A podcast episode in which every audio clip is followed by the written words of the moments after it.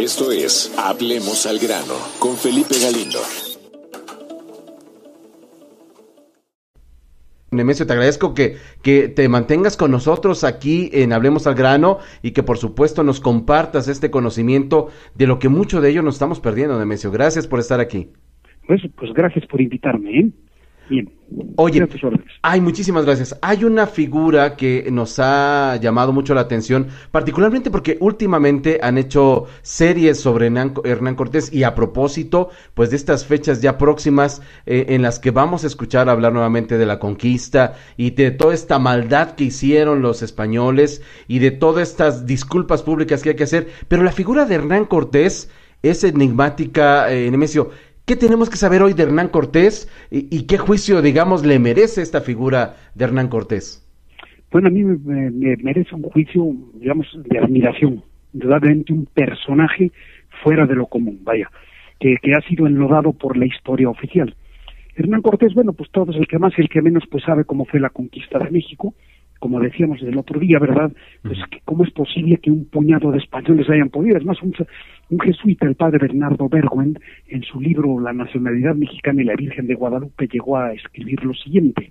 La conquista del imperio mexicano por un puñado de españoles ofrece tal cúmulo de circunstancias extraordinarias que es preciso buscar fuera de lo humano explicación que satisfaga.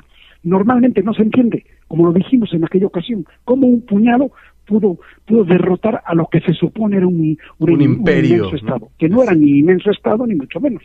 Y esto ya lo vimos como aparte de una de, digamos, de las alianzas que fue trabando Cortés con los, los pueblos enemigos de Tenochtitlan, pues ver también indudablemente su genio político, su arrojo, su valentía, indudablemente una serie de circunstancias que pues no nos va a dar miedo decirlo porque hay que decirlo a voz en cuello, providenciales la, la, ayuda venía de arriba, de lo alto, si no, no se explica, amigo, no se explica. Por, pero en fin, vamos a ver, pues Hernán Cortés, este, desde luego no se vaya a pensar que la conquista de México fue un, un desembarco de piratas que venían por oro. Sí, también venían por oro, porque había, digamos, después llegaron españoles emigrantes que buscaban un mejor porvenir, como hoy lo buscan nuestros paisanos en el, en el sur de los Estados Unidos. Es lícito la inmigración es un derecho. Pero bueno, vamos al tema de la conquista para no salir. Este, desde el primer momento, Hernán Cortés, que no era un inculto soldadón, él había estudiado leyes en la Universidad de Salamanca, ni más ni menos, pues indudablemente le quiso dar a su expedición un, sentimiento jurídico, jurídico. Tanto es así que en primer lugar este, quiso que en todo momento se viera que era un sistema de derecho lo que lo que se imponía. El primer acto jurídico que realiza Hernán Cortés en tierras de México fue en Cozumel, sí, en la isla de Cozumel, allí donde se celebró la primera misa en territorio mexicano. Mira. En la fecha, el 6 de mayo de 1518, el padre Juan Díaz celebra en Cozumel la primera misa en territorio mexicano. Pero bueno, no nos salgamos del tema. Cortés se entera de que unos soldados se habían apoderado de algunos bienes propiedad de los indios, unas gallinas y cositas así. Si se quiere no era mucho el monto, pero Cortés dijo, no, no, aquí no somos un puñado de bandidos. Y entonces va y castiga a los ladrones y les ordena devolver ese, ese el producto del robo, ¿no? Tanto así que Bernal Díaz del Castillo, que es el cronista de la conquista de dejó, dice lo siguiente, y les mandó volver el oro y paramentos y todo lo demás, y por las gallinas que ya se habían comido les mandó dar cuentas y cascabeles. Aquí en esta isla comenzó Cortés a mandar muy de hecho y nuestro Señor le daba gracia. Otro, otro punto también que muestra el, plan jurídico fue cuando, deseando legalizar su conquista, darle carta jurídica de que no era una expedición de bandidos, en Veracruz funda en abril de 1519 el primer municipio, y, se va a someter a las órdenes del municipio, lo cual era decir que jurídicamente se sometía al rey de España. Ya no dependía del gobernador de Cuba, Diego Velázquez, sino del rey de España. O sea, estaba haciendo todo conforme a derecho. Es más, José Fuentes Mares, este, un gran escritor, en un su obra Cortés el hombre nos dice, en la soledad de los arenales, Cortés fundaba no solamente una villa española, sino el sistema político mexicano del siglo XX. Eh, es más, así que estaba influido por lo, por lo, por el derecho, por el derecho, ¿no? Digamos. Y ya una vez que se conquista México, este, que, que se somete a Tenochtitlan el 13 de agosto de 1521, se van a cumplir 500 años, Cortés le escribe al emperador Carlos V pidiéndole que envíe misioneros que estuviesen dispuestos no solamente a catequizar, sino a civilizar. Esta es otra, otra faceta importante porque estamos hablando de la conquista espiritual y cultural de México. Ya no solo era porque someter es muy fácil, aparentemente, pero como no se conquisten los espíritus y no se les haga cambiar de mentalidad, es como apretar un resorte, que más tarde o más temprano va a causar una herida en la palma de la mano y vas a tener que soltar el resorte. Entonces Cortés manda a venir misioneros, los recibe, y en un acto emotivo los recibe de rodillas. Les recomiendo, queridos amigos radio eh, oyentes, que visiten ustedes el, en la ciudad de Puebla el templo de San Francisco. Hay un precioso mural de José Luis Rodríguez García Cano en que representa a Hernán Cortés de rodillas ante los misioneros. Con ello dando a entender que lo espiritual primaba sobre lo material. Y también si ustedes se van a Ozumba, que es una población que está entre Amecameca y Nepantra, al lado de los volcanes, podrán ver también una pintura del siglo XVI en que sale Cortés de rodillas ante los misioneros. ¿Y qué pasa después? Bueno, ya que llegan los misioneros, no solo predican el Evangelio, además que predican, ellos hablaban español, y aquí era una babel de, lenguas, se calcula más de 130 dialectos, nada, pues, pues con una paciencia verdaderamente de santos, se dedicaron a aprender aprender los idiomas de las diferentes etnias y ya una vez que se aprendían los idiomas de estas etnias, les fueron hablando y los fueron catequizando. Que antes de hablarles del, del catecismo, procuraron enseñarles cómo ganarse la vida. Y un pobre indígena que andaba errante por las serranías, viendo a ver si, si de, casualidad agarraba un conejo de las orejas y se lo llevaba, y no, no, no, mira, para que no, no tú, tú eres una persona que tienes una gran dignidad, eres hijo de Dios. Y comienzan los oficios entonces. No eres un animalito cualquiera, así que te voy a enseñar cómo ganar un oficio. Y les enseñan a ser carpinteros, palaberteros, mineros, agricultores, y les enseñan a ganarse un oficio. Y luego le dicen, no es justo que pases frío, te vamos a enseñar a vestirte. Eres un hijo de Dios, no eres cualquier animalito, eres un hijo de Dios. Entonces los indígenas ven que cambia su vida, dicen, ah, caray, pues estoy mucho mejor que antes. Claro. Eh, me sé ganar la vida, honestamente.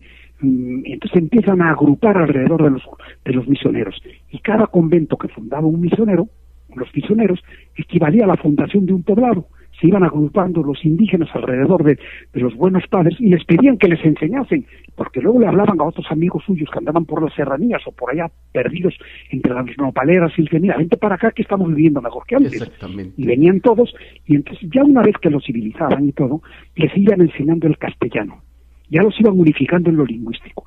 Luego les iban enseñando, ya les repito, cómo ganarse la vida honestamente. Y al final, ya una vez que les eh, podían hablar en su idioma y que sabían cómo ganarse la vida, pues los indígenas decían, oye, caray, ¿y por qué nos enseñan esto? Este es un sistema de vida mucho mejor que el que teníamos antes. Y entonces cuando les hablan del milagro de un Dios que se hizo hombre y que murió por los pecados de todos. Y entonces cuando venía la siguiente fase, que era adoctrinarlos y bautizarlos. Así que, pues, es, indudablemente, la evangelización trajo civilización, ¿verdad? Indudablemente. Exactamente. Y, dentro de las grandes órdenes misioneras que llegaron aquí, tenemos a los franciscanos que llegaron en 1524, a los que recibe Cortés de rodillas, los dominicos en 1526, los agustinos en 1533 y los jesuitas en 1572. Son los cuatro pilares de la evangelización, estas cuatro órdenes religiosas. Imagínate entonces, eh, Nemesio, ¿en qué momento de nuestra historia moderna eh, comienzan a culpar a la iglesia y de hecho hablan de oscurantismo y hablan de toda esta idea de separarla cuando en el fondo, o, más bien ellos son los que le dan el sentido a esta nación, le dan el lenguaje, le dan el oficio, le dan la forma en la que tienen que relacionarse. ¿En qué momento comienza este, este arrastre, este odio contra los misioneros, contra la propia iglesia y con esta idea de separarnos ahora con iglesia y Estado, cuando en el fondo la creación de la misma sociedad pues está intrínsecamente ligada a la, a, la religión, a Dios mismo.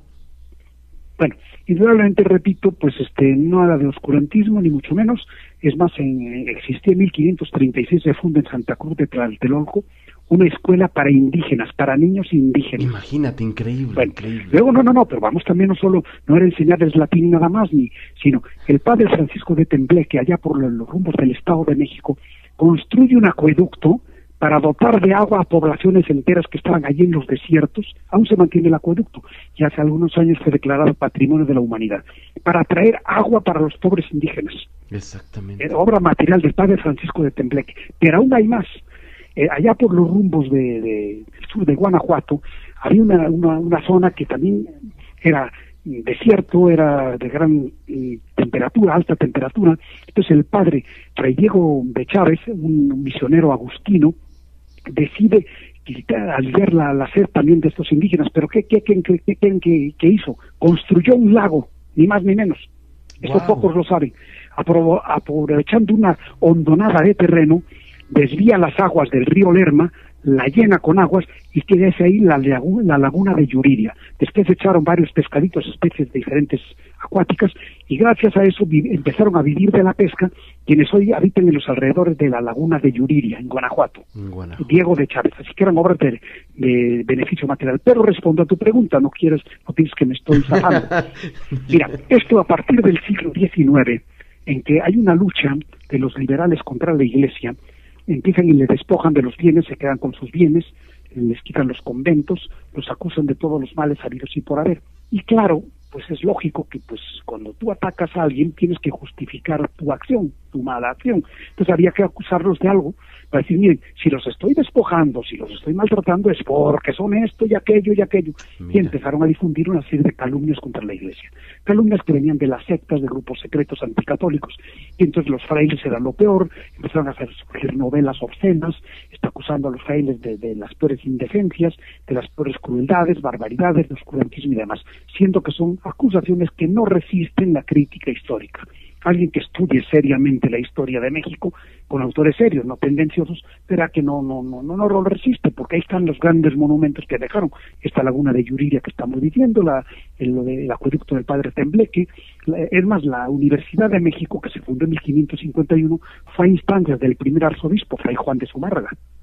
Y la imprenta la trajo también Fray Juan de Zumárraga que era el invento novedoso en aquella época, algo parecido, salvando las proporciones al Internet. O sea, estábamos a la par en, tecnología y demás en esta nación, en esta nación que estaban haciendo. Así que, literal, estaban haciendo con lo mejor de lo que en ese momento había en el mundo, o en Europa, ¿no? Es más, incluso un dato interesante. La Universidad Pontificia de México se funda en 1551. La Universidad de Harvard en 1634. Mira, qué cosa. Así que antes que si existiera la, Universidad de Harvard, ya existía la Universidad de México. Aquí en, esta nación ya había, no, increíble el tema. dime una cosa, Nemesio, ¿qué entonces qué está pasando con esta historia oficial eh, eh, al querernos negar una verdad absoluta que hoy por hoy, aunque la oculten, pues la verdad finalmente surge? Mira, aquí pasa esto. Este, hay un autor que yo les recomiendo a todos nuestros amigos radioescuchas, que es don José Antonio Crespo. Este, él tiene un libro que se llama Contra la Historia Oficial. Lo recomiendo, ya se editó hace unos 10 años, no sé, bueno, quizás hay alguna reedición por ahí. Vale la pena verlo, leerlo. ¿Por qué? Porque ahí explica cómo es el, como un cierto grupo, para mantenerse en el poder, tiene que justificar si somos los buenos porque hemos vencido a los malos. Y entonces que como los otros son los malos hay que llenarlos de lodo, aunque no, no, los, no sea verdad, llenarlos de lodo y, decir que son los buenos, y ahí se deforma, ¿verdad? Se deforma la historia para, porque así se justifican y a través de los años se mantiene en el poder ese grupo, estableciendo primero dictaduras personales y más tarde dictaduras de partido. Increíble, increíble esta historia. Pues ahí está, amigos. insisto, estas pinceladas, estas cápsulas que nos ha estado regalando eh, Nemesio Rodríguez Lois. Eh, como ustedes saben, la historia es apasionante y no podemos de verdad evadir, no podemos eh, eh, creernos otra historia que no sea la que realmente vivieron nuestros antepasados. Y bueno, pues ahí está la propuesta de Nemesio. Nosotros continuamos aquí en Hablemos al Grano. Hablemos al Grano con Felipe Galindo.